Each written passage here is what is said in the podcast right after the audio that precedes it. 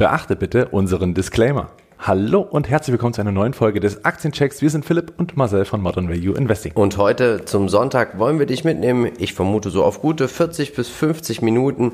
Und wir sprechen wie immer über vier tolle Unternehmen, die ihr ausgewählt habt. Ihr habt uns dazu die Vorschläge gesendet auf Instagram, also folgt uns auch dort denn dort starten wir natürlich auch wieder die nächste Abstimmung. Marcel, du siehst es, letzte Folgen. Was war denn los die Woche bei uns auf unserem Kanal? Ja, letzten Sonntag ging es noch im Aktiencheck um zum Beispiel auch Block und Rio Tinto Vata und Shinji Solar. Da also gerne nochmal reinschalten. Dann am Montag gab es den Chartcheck.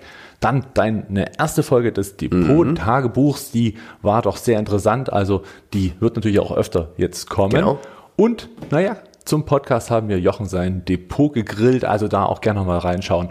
War also viel los die Woche, Philipp. Ja, alle Links dazu findest du natürlich in den Show Notes und bevor wir jetzt gleich anfangen, möchten wir dich um deinen Support bitten. Also, unterstütze uns gerne mit einem Like, abonniere unseren Kanal und aktiviere die Glocke. Du siehst es, es geht unter, ja, ich würde sagen drei, vier Sekunden und wir starten jetzt mit dem ersten Unternehmen, aber zuvor, über welche sprechen wir denn heute eigentlich? Ja, heute geht es um Denner hier, um Thermo Fisher, um JP Morgan Chase und Take Two.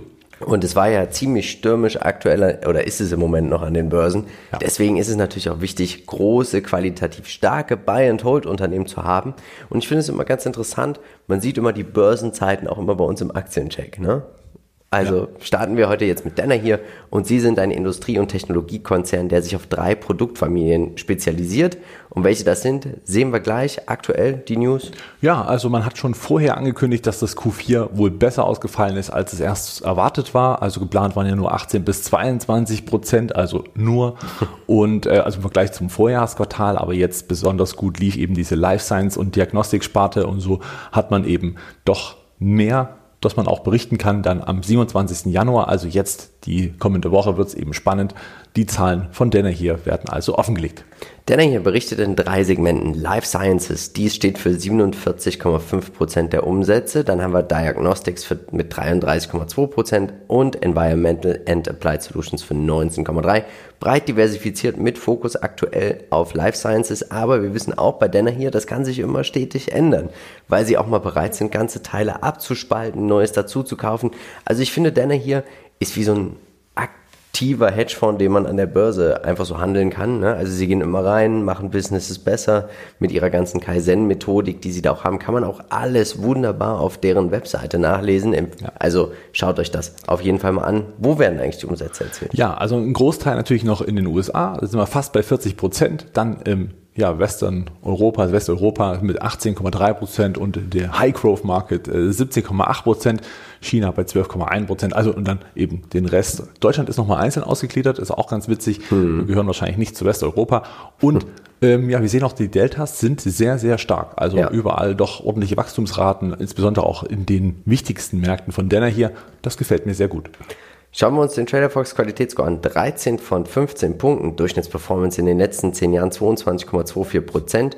Wichtig ist jetzt auch hier natürlich mal an der Stelle der Disclaimer. Wir sind beide investiert in Denner hier. Investiert. Nee, du nicht? Ich bin nicht investiert. Ach so, na gut. Ich bin investiert in Denner hier. Und hätte ich 1980, 10 Jahre vor meiner Geburt, 1000 Dollar investiert, wäre ich jetzt schon Multimillionär. Aber dann wäre ich wahrscheinlich nicht hier. Also ein Glück nicht gemacht. Ähm, ja, was sagst du uns denn eigentlich zum Qualitätsscore? Eigentlich müsste er doch ein bisschen höher sein, oder? Richtig, genau. Ich glaube schon, dass er bei, eher bei 15, bei 15 angesetzt ist, weil das Umsatzwachstum hier natürlich nur eine statistische Zahl ist. Das ist natürlich klar, dass wenn man auch mal ein paar Teile abspaltet, dass man dann eben natürlich auch im Umsatz ein Stück nach unten rutscht, weil man einfach Teile wegnimmt aus dem Unternehmen und im Prinzip ist das natürlich dann logisch, dass diese Treppe nicht ja. äh, nach oben weiterläuft. Man kann sie aber theoretisch so sehen, weil das Wachstum ist trotzdem stattgefunden und äh, man müsste es theoretisch bereinigen.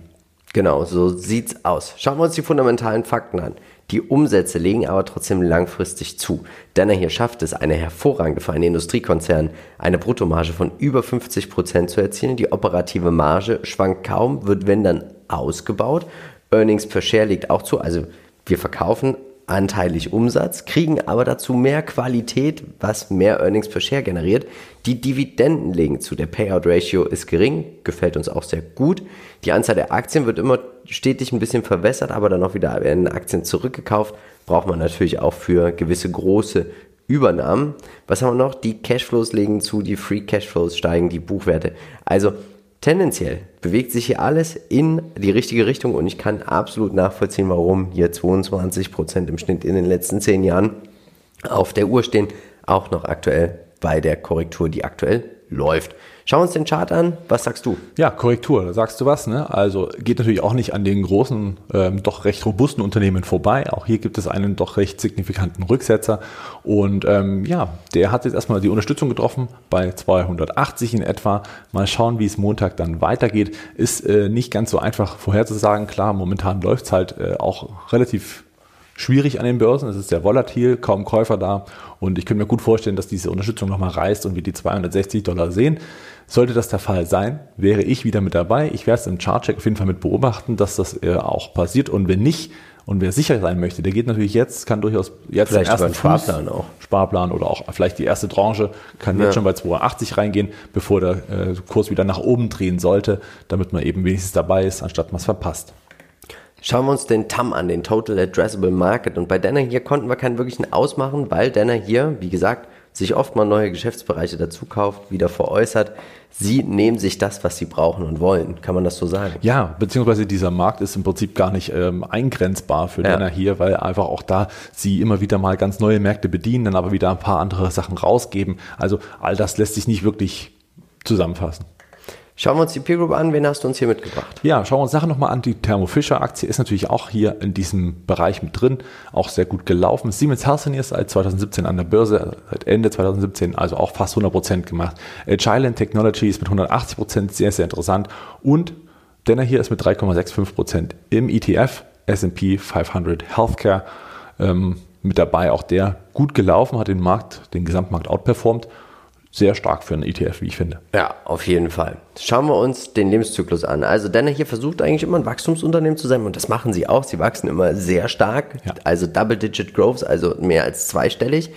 Und sobald, finde ich, es bei ihnen so, so ein Geschäftssegment wie zum Beispiel Dental in die Reife kommt, wird immer zugesehen, dass man das Geschäftsbericht, also den, das Teil veräußert. Ne? Das finde ja. ich ganz interessant. Deswegen finde ich die Einschätzung zwischen Wachstum und Reif sehr gut. Und ähm, ich glaube, Denner hier ist ein tolles Unternehmen, was immer versucht, ein Wachstumsunternehmen zu bleiben. Genau, was sich immer jung und fit hält, möchte man ja. sagen. Und ähm, ähnlich wie das äh, Johnson Johnson gemacht hat jetzt mit der Konsumgütersparte, dass sie ausgegliedert wird, will man sich einfach auch hier wieder, ich sag mal, ein bisschen dynamisieren und dann immer wieder mal die Teile, die ein bisschen hinken, einfach abstoßen. Schauen wir uns die SWOT-Analyse an. Eine wirkliche Stärke, und das muss man sagen, ist die Integrationsstärke. Also überhaupt ja. so fremde Unternehmen so schnell äh, reinzubringen, so schnell auf Trab zu bringen, wieder zu beschleunigen und äh, auch das Wachstum in Gang zu setzen. Das ist schon wirklich also Hut ab vor ja. dieser Leistung. Die Diversifikation selber, man ist ja trotzdem breit gefächert in einem sehr, sehr starken äh, Markt unterwegs. Eine recht hohe Bewertung könnte man als Schwäche ausmachen. Das heißt, hier ist natürlich auch immer ein bisschen Rücksetzrisiko und natürlich auch, wenn es mal nicht ganz so rund läuft, wenn es mal doch nicht 20 Prozent Wachstum sein sollten. Äh, die Chancen sind natürlich diese Wachstumsmärkte insgesamt. Life ja. Science, äh, medizinischer äh, Sektor wächst natürlich nach wie vor, die Forschungsausgaben steigen und äh, Lebensqualität ist natürlich auch ein großer Punkt. Wir alle wollen älter, gesünder und fitter und reifer durchs Leben gehen. Risiken, ja, auch hier kann man natürlich mal einen Fehlgriff machen, aber Definitiv, ja. der ist natürlich aufgrund der Stärke sehr gering.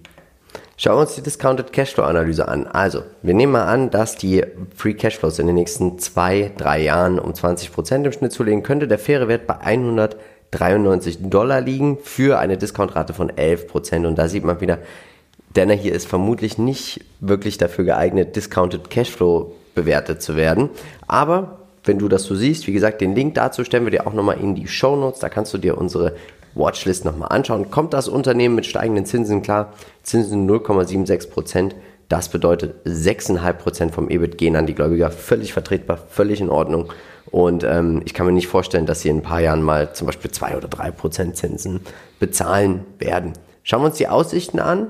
Analysten rechnen mit mehr Umsatz, mehr EBIT, mehr Gewinn, mehr Dividende. Wir drücken den Analysten die Daumen, dass es so hinhaut. Ne? Ja, absolut, genau. Also die Entwicklungen sind positiv und hier gibt es auch keine Bedenken von den Analystenseiten. Das ist ja wirklich auch immer eine gute Marschroute, die man ja. mitgehen kann. Ne?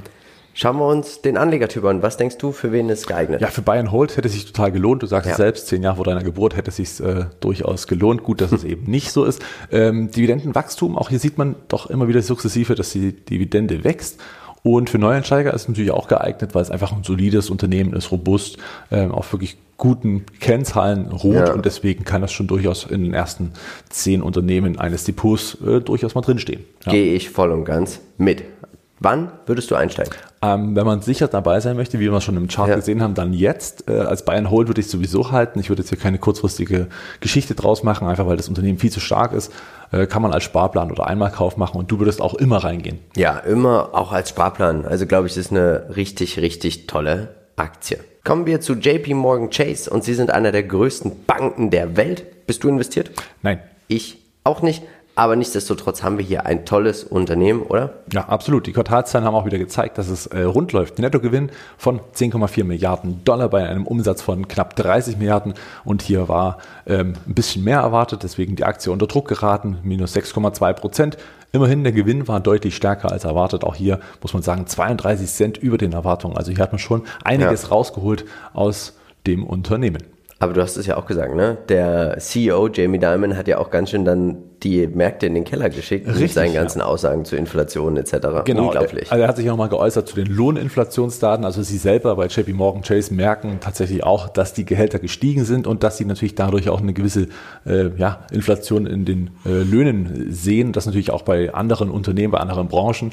Aber er hat dann auch gesagt, dass man da ruhig bleibt. Das ist auch da äh, jetzt nicht zu über zu bewerten. Sowas äh, ist normal, kann auch mal vorkommen. Gerade aufgrund der anderen Situationen und der anderen Inflationsraten ist das eine ja, logische Konsequenz, die daraus folgt. Schauen wir uns die Geschäftsbereiche an. Consumer and Community Banking, also Privatkunden, stehen für 40,7% der Umsätze. Dann Corporate and Investment Banking sowie Asset and Wealth Management, Vermögensverwaltung, Großkundenbetreuung, Investment steht auch so knapp, sogar naja, für 50% der Umsätze. Commercial Banking noch 7,4%. Also breit diversifizierte Bank mit einem großen Privatkundenanteil, aber auch Geschäftskunden. Genau, richtig. Ne? Nordamerika ist natürlich das meiste, dort wächst man auch kaum noch, aber ist natürlich auch eine wirklich riesen oder ein riesen Batzen an Umsatz, was natürlich äh, in Amerika selber passiert. Also mit 90 Milliarden ist natürlich schon eine Hausnummer. Ähm, ja, man ist aber auch in Europa, Middle East und Afrika unterwegs und auch dort wächst man zumindest schon ein bisschen mehr. Ja, ist auch schon eine ganz schöne Basis, wenn man überlegt, dass da auch schon 16,5 Milliarden rumkommen und äh, 7 Prozent in Asia-Pacific-Bereich. Auch da wächst man natürlich noch ein bisschen und äh, es ist spannend, dass man hier weiter versucht, auch ein bisschen zu globalisieren. Trotzdem natürlich schon gesetzt. Ja. Schauen wir uns den Trader Fox Qualitätsscore an. 14 von 15 Punkten. Durchschnittsperformance in den letzten 10 Jahren liegt bei 16,56 Prozent. Die Rendite auf das eingesetzte Kapital wird bemängelt. Wir haben hier eine Bank. Also ich würde sagen 14 von 14 Punkten. Aber man sieht auch hier, wir haben hier doch ein zyklisches Unternehmen. Seit 2011 1000 Dollar investiert, 4686 Dollar werden rausgekommen. Es ist trotzdem gut, ne? Das muss man tatsächlich sagen. Ja. Und sie haben es seit 2015 auch nachhaltig geschafft, diesen Trend Umsatzrückgang wieder aufzufangen. Also finde ich hervorragend, Hut ab. Ja, absolut. Und ja, klar, man muss natürlich jetzt hier bedenken, dass auch mal eine Finanzkrise hier Ja. enorme Kursverluste zwischendurch äh, ermöglicht hat, weshalb natürlich jetzt hier die 10-Jahres-Tendenz ziemlich positiv für das Unternehmen jetzt erstmal dasteht. Ne? Schauen wir uns die fundamentalen Fakten an. Die Umsätze legen wieder zu. Das Net Income steigt. Der Earnings per, Share schwankt natürlich auch bei solchen Unternehmen, aber die Dividende wird langfristig auch bezahlt. Man will natürlich auch versuchen, jedes Jahr die Dividende zu erhöhen. Payout Ratio steigt. Aktien werden zurückgekauft. Wir haben den Buchwert je Aktie, er legt zu und der Free Cashflow auch stark schwankend. Aber das ist bei Banken alles im Rahmen des Normalen. Wichtig ist natürlich, es ist schwierig, eine Bank zu beurteilen. Ähm, da ist sehr, sehr viel, wo man rein muss. Ich halte mich von Banken fern, weil ich mir das nicht zutraue, bis ins kleinste Detail eine Bank zu analysieren. Wie ist es bei dir? Ja, also ich meide größtenteils auch Banken, auch wenn ich eher neuere Banken mit dem Depot habe, wenn ich jetzt vor allem an SoFi denke, die ja jetzt Ja. mittlerweile auch oder ganz frisch zur Bank werden. Ähm, nichtsdestotrotz muss man ja sagen, auch das Operating Cashflow ist ja hier natürlich auch eine, eine Frage der Rückstellung. Ja? Also wenn Ja. man hier Risiken sieht wie Corona, dass Kreditausfälle sind, dann hat man Rückstellungen gebildet, die natürlich hier ins Gewicht fallen und deswegen hier kann man sich durchaus auch an die Umsätze lang hangeln, ob die eben wirklich stabil weiter wachsen und das sind schon Ja. Qualitätsmerkmale, wenn man überlegt, dass man hier 120 Milliarden Umsatz im Jahr macht, das ist schon beachtlich. Was sagst du uns zum Chart? Ja, seit den Quartalzahlen so ein bisschen unter Druck, ein bisschen ist gut, ging halt doch schon ganz schön straff nach unten, könnte ja fast schon ein Tech-Ausverkauf sein, ist aber nicht so dramatisch. Ähm, ja, die Konsolidierung wird wahrscheinlich bis zu den 100 ähm, und ein paar 40 dort eben stehen, also ist die Unterstützung so knapp über der 140 Dollar Marke und äh, dort wird es dann spannend, ob es hält. Tendenziell spricht ja erstmal alles für die Bank, weil natürlich die Zinserhöhungen auch etwas sind, womit das Unternehmen sicherlich positiv in die nächsten Monate gehen könnte. Also wer hier langfristig mal rein wollte, könnte die 141 oder 42 abwarten und dann in dem Bereich die erste Position aufmachen. Ich glaube, was wir sehen, tendenziell, aber das ist auch Chance für Stockpicker, ist, wir sind ja beide große ETFs-Fans. Aber wir sehen natürlich auch, ETFs bringen sehr, sehr viel Geld in den Markt. Und äh, bei so einem Abverkauf jetzt, da kann ich mir auch vorstellen, dass es einige gibt, die anfangen, ihre ETFs aufzulösen und da sind natürlich dann auch solche Dickschiffe mit enthalten, wo dann natürlich der Anbieter, der macht ja ganz passiv, also der macht genau das, was dann gemacht werden muss und der verkauft dann natürlich auch auf einmal so eine JP Morgan Chase Aktie. Ist aber, finde ich persönlich auch immer eine schöne Chance, ja. antizyklisch hier mal richtig aktiv zu werden. Richtig, genau, ja. Ja, absolut nachvollziehbarer Move. Total Addressable Market. Er ist so Bank. groß wie die Geldmenge der Welt, oder? Ja, also klar, als Bank hat man eigentlich nicht wirklich einen begrenzten, äh, ja, begrenzte Möglichkeiten. Also hier kann man natürlich ja. recht viel heben. Ist immer schwer zu sagen. Schauen wir uns die Peer Group an. Wen hast du uns hier mitgebracht? Ja, Bank of America ist auch ein bisschen besser gelaufen mit 96 Prozent, auch einziger ähm, ja, einziger Wert, der hier auch den Markt insgesamt geschlagen hat. Wells Fargo mit minus 4%. Hier gibt es ja natürlich auch hier und da ein paar Skandale, die den Kurs drücken. Markus Koch ist zum Beispiel bei Citigroup investiert, ähm, weil die dort noch die Umstrukturierung haben und da wohl ähm, sich auf neuere Beine stellen. Mit 8% in den letzten fünf Jahren ist auch nicht wirklich der Outperformer. Und äh, mit 10,5% ist JP Morgan Chase auch in dem iShares S&P 500 Financial mit drin. Da könnte man das ganze Thema zumindest ein bisschen defensiver spielen. Ob man das jetzt unbedingt machen muss, weiß ich nicht. JP Morgan Chase finde ich trotzdem hier mit herausragend. Ich sage mal auch schön, dass sie hier dieses Investment Bankings drin haben, was natürlich ja. ähm, der Unterschied ist zwischen der Deutschen Bank in der Art und Weise und Umfang wie Commerzbank, Wells Fargo. Und das, sieht man eben hier. Ich glaube, ich würde mir nochmal, wenn ich nur auf Investment Banking aus wäre, vielleicht auch nochmal Morgan Stanley anschauen. B. Riley Financial. Dann äh, auch noch die Goldmänner, Goldman Sachs. Alles doch sehr spannende Sachen. Wir haben hier ein reifes Unternehmen, es ist gesetzt. Wir haben ja auch ein Unternehmen, was vermutlich ähm, systemrelevant ist.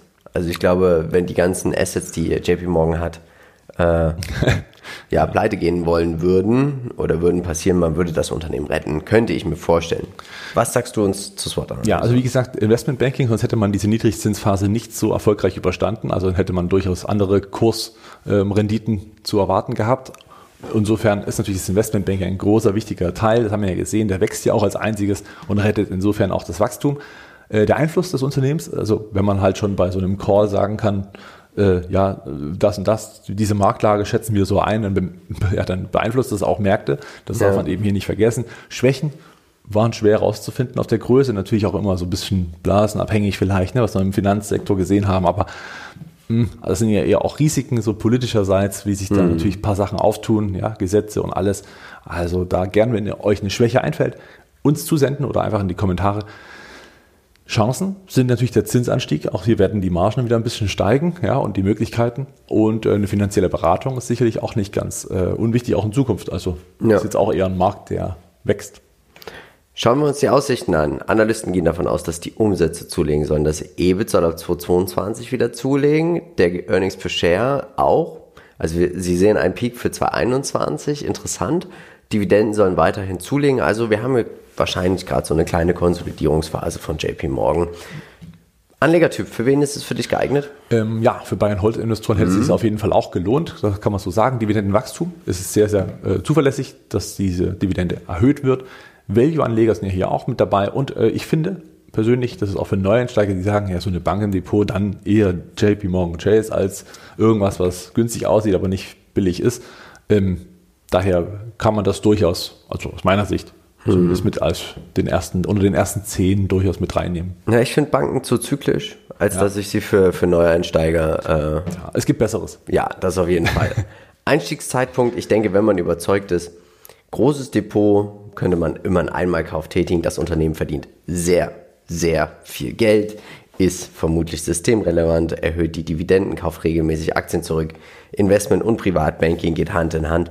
Ähm, ich finde jetzt nicht etwas, was dagegen spricht. Und vielleicht macht man mal eine erste Position bei diesen 140 Dollar auf. Genau. Und äh, hangelt sich dann da lang. Genau, richtig. Das kann man durchaus machen, sehe ich genauso. Deswegen jetzt als Einstieg durchaus denkbar, einfach weil natürlich auch die Story mit den Zinsanstiegen noch weiter Fahrt aufnimmt. Und wenn dann eine positive Nachricht mehr kommt, dass eben noch eher die Zinsen kommen oder äh, vielleicht noch eine fünfte Erhöhung ist in diesem ja. Jahr oder was auch immer passiert, dann ist das natürlich äh, alles Futter für die Aktie. Schauen wir uns das nächste Unternehmen an. Hier sind wir beide jetzt aber investiert. Thermo Fisher ist ein Spezialist auf die auf Entwicklung, Herstellung und Vermarktung von Labor- und wissenschaftlichen Geräten. Sie haben PrepPro übernommen? Genau, richtig. Diese Übernahme auch ähm, abgeschlossen für 1,85 Milliarden, also wieder eine Erweiterung ihres Geschäftsmodells. Und wo werden die Umsätze erzielt? 38 Prozent der Umsätze werden mit ja, Produkten für Labore erwirtschaftet, aber auch dem ganzen Service dazu. Life Science Solutions haben wir heute auch schon bei Denner hier gesehen, steht auch für 37,8 Prozent und das Delta 77 Prozent. Unglaublich. Spezialdiagnostik, also spezielle Diagnoseverfahren 16,6 auch hier ein sehr starkes Delta. Da kommt Analytical Instruments eigentlich mit 15,9 doch relativ kurz, oder was denkst du? Ja, zumindest ist da nicht der Fokus offenbar. Ja. Ne? Also das Delta zeigt eindeutig, äh, wo die ja, Prioritäten lagen. Vor allem auch natürlich hier ein Gewinner der Corona-Krise. Man hat natürlich auch ein paar Produkte in der Pipeline gehabt, die eben auch, ich ja. sag mal, mehr gefragt waren denn je. Umsatz die Region United States natürlich hier mit 50 Prozent äh, immer noch den größten Anteil, aber auch in Europa schon über oder fast 26 Prozent. Überall sind die Deltas sehr, sehr stark. Ähm, selbst in Asien, äh, im asiatischen Bereich ist man tätig, in China nochmal einzeln.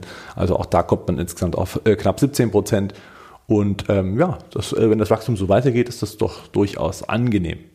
Schauen wir uns den TraderFox Qualitätsscore an. 15 von 15 Punkten und wir haben hier eine Qualität, das zeigt allein schon der, die durchschnittliche Kursperformance von 27,83 Prozent im Schnitt in den letzten 10 Jahren. Ein Was wahrer Dauerläufer, ne? Also, Ein wahrer Dauerläufer und das ist auch sehr robust und kaum starke Rücksätze. Schauen wir uns die fundamentalen Fakten an. Also Umsätze legen zu, Bruttomarge wird ausgebaut, die operative Marge wird ausgebaut, Earnings per Share legt zu, Payout Ratio sinkt bei steigenden Dividenden. Die Anzahl der Aktien, sie ist auch eher rückläufig. Free Cashflows liegen zu tolles Unternehmen, ein wahrer Dauerläufer. Genau. Hast du gesagt. Umsatz verdreifacht in zehn, zehn Jahren. Jahren. Unglaublich. Was sagst du uns zum Chart? Wird das nochmal passieren? Ja, ein echter Bulle. Ne? Also ganz klar, man sieht auch immer mal so ein paar Phasen, wie es jetzt hier Mitte im Bild, dann doch mal so eine Korrekturphase, wo die Aktie zwischen zum Beispiel jetzt hier 550 und 450 äh, hin und her pendelt und dann eben einen Ausbruch bildet, wie es auch hier zu sehen ist. Das sind die Kaufpunkte, die dann richtig Spaß machen, weil man einfach relativ günstig dann reinkommt und weiß, dass man jetzt nicht viel zu viel Zeit in einer Seitwärtsphase verbraucht. Der Anstieg war sehr, sehr stark. Das war wirklich äh, angenehm. Und äh, jetzt kommt natürlich wieder mal ein kleiner Rücksetzer. Ne? Der gleitende Durchschnitt 50 Tage ist eben doch recht weit entfernt gewesen, auch sehr stabil und sehr lang. Und jetzt kommt die Aktie ein Stück weit runter. Und ich glaube, bei 550 werden wir dann ähm, spätestens einen Boden sehen, einfach weil die Unterstützung der alten Hochs in der Nähe ist. Wir haben die gleitenden Durchschnitte und eben auch eine Konsolidierungsphase innerhalb des Anstieges. Ich glaube, spätestens da kann man seinen Fuß hier reinsetzen. Wer sicher dabei sein will, der wartet da äh, oder der wartet eben nicht und kommt dann gleich rein. Schauen wir uns den TAM an, den Total Addressable Market. Und hier haben sie selber gesagt, 165 Milliarden US-Dollar groß soll er sein und er wächst mit 3 bis 5 Prozent pro Jahr. Ähm, Finde ich bei den Umsätzen, die sie fahren, 40 Milliarden Dollar, hm, ob da noch so viel Potenzial ist, mit Fragezeichen. Ich glaube, unter dem Aspekt, also ich werde halten auf jeden Fall, aber ich glaube nicht, dass ich nochmal groß nachkaufen würde tatsächlich, weil ich finde, wenn man hier ein Drittel Marktanteil hat, schon in dem Bereich, den man für sich selber deklariert.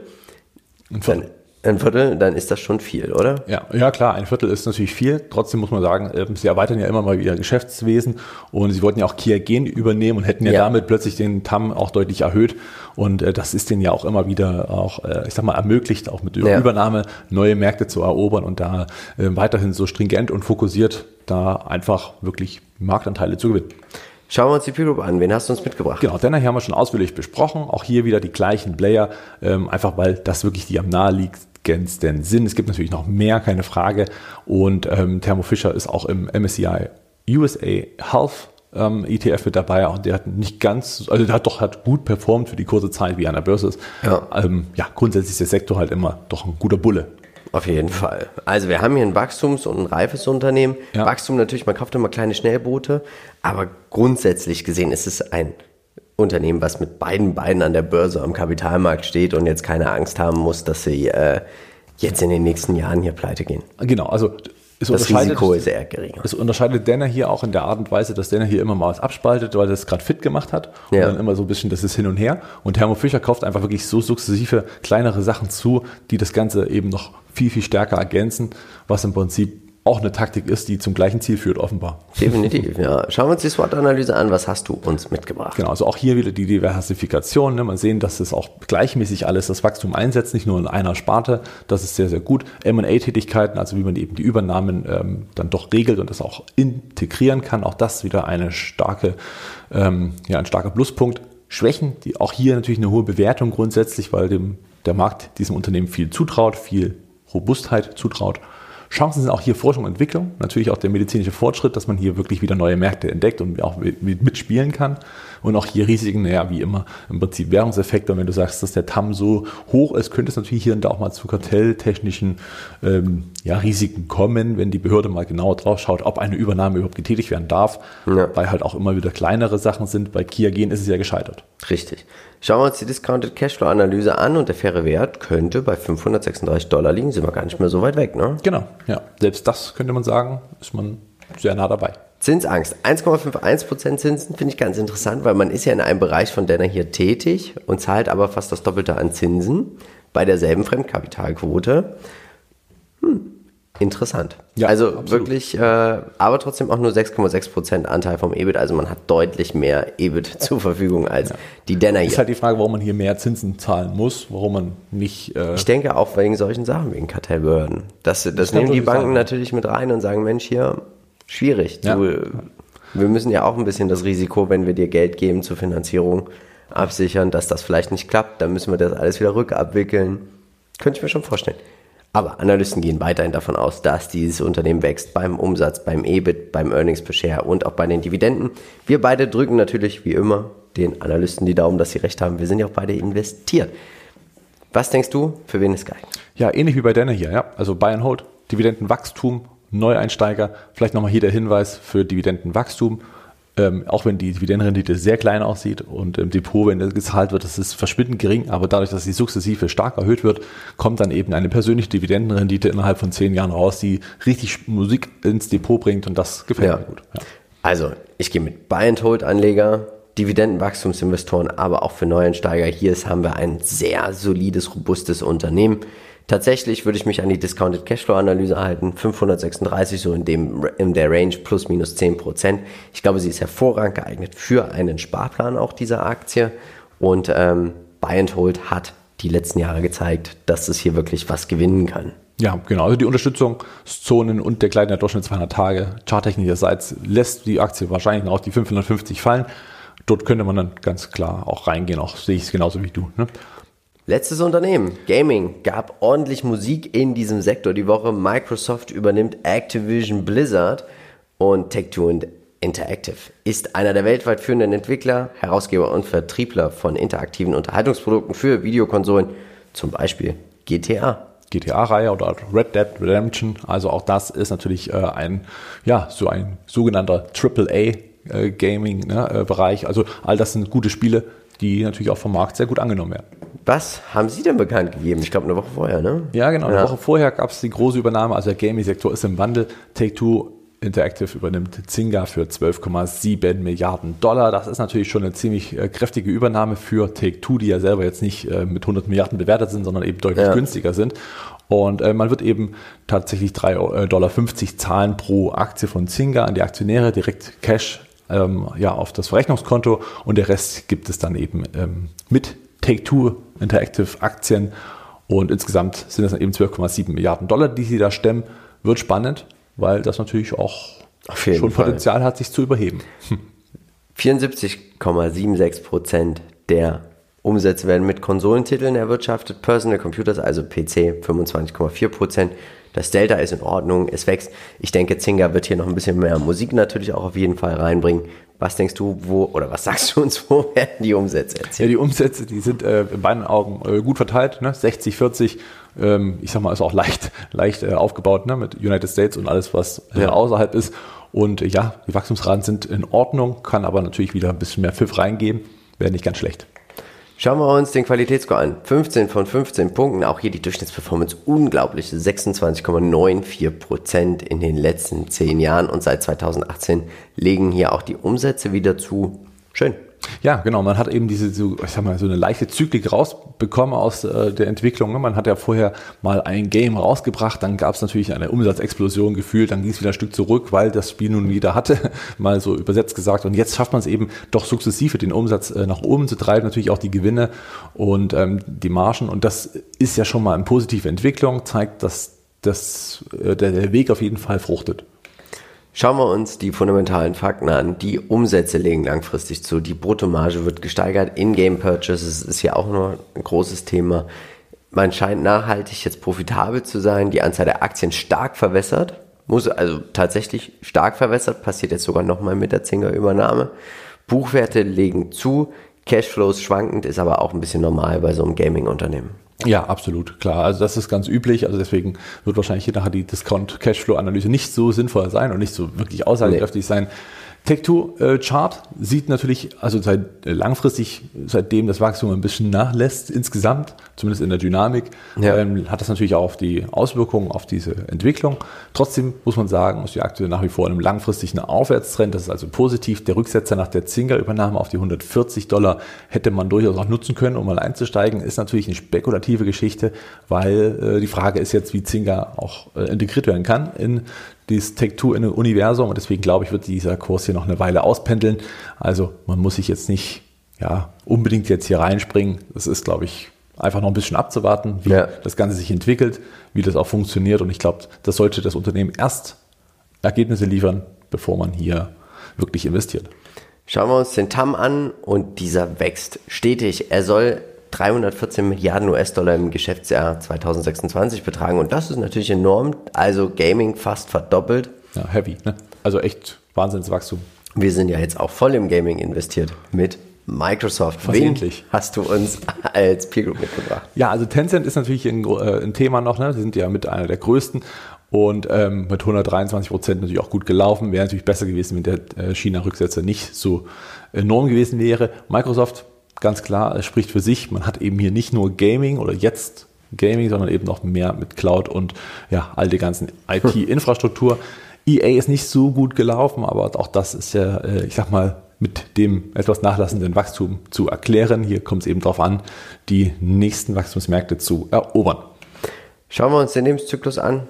Wir haben hier ein Wachstumsunternehmen. Sie legen auch viel Wert auf Qualität. Das dürfte das lang, also langfristig natürlich auch das Wachstum sichern.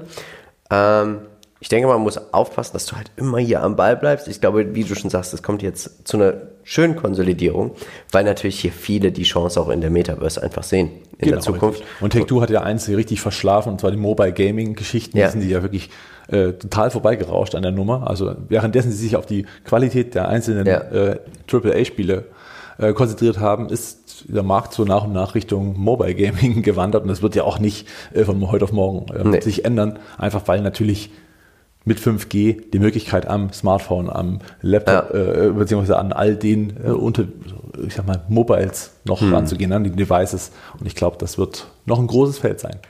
Schauen wir uns die SWOT-Analyse an. Was hast du uns mitgebracht? Ja, die Games, also selber natürlich qualitativ hochwertig. Der CEO Strauß, der ähm, ja es nicht möchte, dass irgendwie ein unfertiges Spiel auf den Markt kommt. Deswegen hat man ja Red Redemption, äh, Red Dead Redemption 2 auch ähm, ein Jahr später gebracht als geplant, weil das Spiel noch nicht perfekt war. Und das ist für mich immer ein Qualitätsmerkmal, auch wenn man jetzt sagt, bei GTA, dieses äh, Remaster, was rausgekommen ist, soll wohl nicht äh, ganz so zufriedenstellend sein. Also da wir keine Gamer sind, ist es für uns schwer einzuschätzen, aber das war offensichtlich nicht ganz so der Hammer.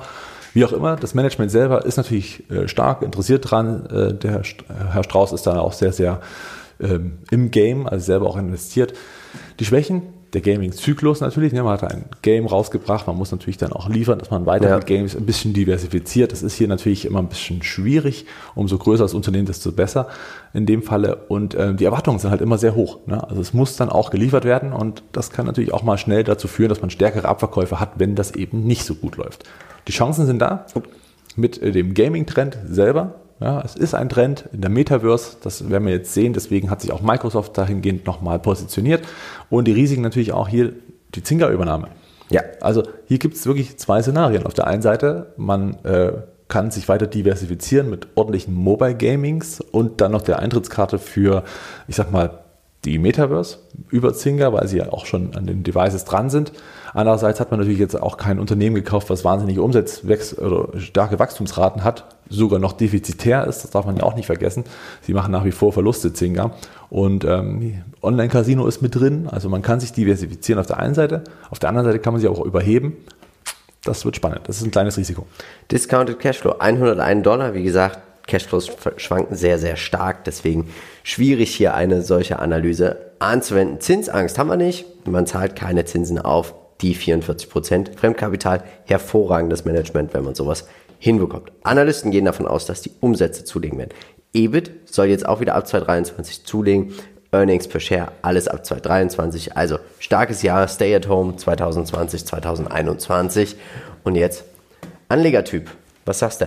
Ja, nochmal kurz zu den Zahlen vorher. Warte, ich nochmal zurück. Ist tatsächlich auffällig, hier ist natürlich Zynga noch nicht drin. Ne? Das Ja. muss noch rein bereinigt werden und das ist tatsächlich äh, auch nochmal ein Sprung, der hier äh, interessant wird, auch mit den Renditenzahlen, ob die dann auch so gehalten werden können. Ähm, wird spannend und äh, ich finde 2020 hätte man auch, oder finde ich jetzt das Wachstum gar nicht so stark, obwohl Nee. Corona war, hätte man vielleicht auch, oder haben andere auf jeden Fall mehr gewonnen.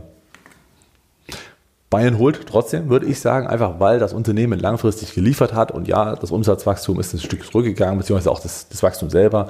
Und äh, ich glaube einfach, das ist eine kurze Zeit in einer langen Geschichte, die, äh, wenn das äh, Unternehmen weiterhin so erfolgreich ist, auch äh, weiter einen Anstieg haben wird. Deswegen für Bayern Holt Investoren hat sich bisher gelohnt und wird sich wahrscheinlich in Zukunft auch weiter lohnen. Eine Spekulation auf die Zinker-Übernahme, ob das funktioniert oder nicht, ob man da Probleme bekommen könnte. Ansonsten High Growth, gerade so muss man vielleicht das Kreuz noch setzen, wobei natürlich das Wachstum wieder ankurbeln muss, damit man das auch unterschreiben kann. Ich bin da ein bisschen skeptischer, aber ich kenne mich halt auch nicht aus in diesem Gaming-Bereich. Ich kenne die Spiele nicht. Ähm, ja, ich bin froh, dass ich mit Microsoft in diesem Sektor jetzt dabei bin. Äh, tendenziell würde ich bei einzelnen Investments sonst, äh, wie gesagt, über einen ETF gehen, weil ich glaube, hier muss man schon, ja, man muss auch ein Gespür haben für seine Kunden und auch Activision hat gezeigt, dass sie das teilweise nicht haben mit den Diablo-Skandalen, als man dann Diablo als Mobile rausbringen wollte, wo es dann hieß, oh Gott, wie könnt ihr nur? Schwierig. Deswegen ist für mich kein Kauf dieses Unternehmen. Wie ist es für dich? Ja, also grundsätzlich äh, finde ich ja Take-Two tatsächlich noch am besten in der Gaming-Einzelgeschichte. Jetzt natürlich durch Microsoft, durch die Übernahme ist natürlich für mich auch klar, äh, ich halte ja Microsoft und werde damit auch kein Problem haben, dass Activision Blizzard jetzt äh, mit reinrutscht. Ja. Aber für alle, die sagen, die Spiele sind top, äh, ich bin überzeugt von Take-Two und habe da vielleicht auch eine persönliche Verbindung, Ja. kann ich total verstehen und ich, jeder Anleger hat ja bisher alles richtig gemacht mit der Performance. Bayern Hold kann man absolut äh, nachvollziehen. Der langfristige Aufwärtstrend ist intakt. Auch die Übernahme hat daran jetzt erstmal nichts geändert. Noch nicht, kann natürlich immer sich ändern. Ähm, ja, bei 140 Dollar, wenn es nochmal darunter fällt, wovon ich sehr stark ausgehe, dann äh, kann man durchaus nochmal oder kann man einkaufen, wenn man überzeugt ist, als Einmalkauf, nicht unbedingt als Sparplan.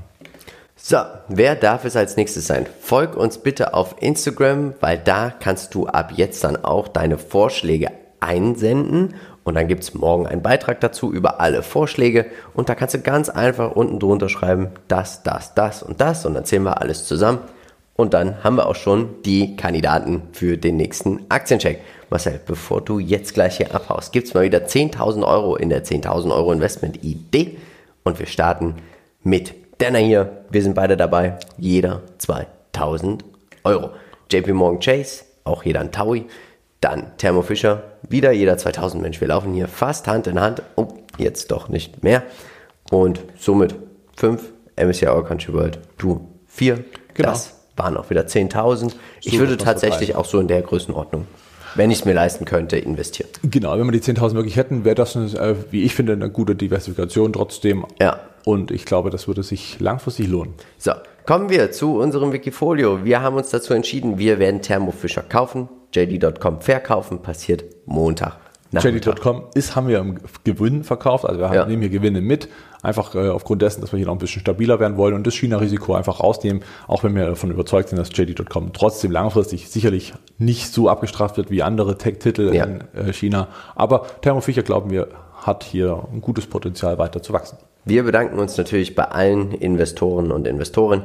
Und jetzt möchten wir dir nochmal unseren Aktienpodcast, wie gesagt, das Depot von Jochen haben wir gegrillt und nochmal den letzten Aktiencheck ans Herz legen. Und dann wünschen wir euch jetzt ein schönes Wochenende oder Restwochenende, einen schönen Sonntag.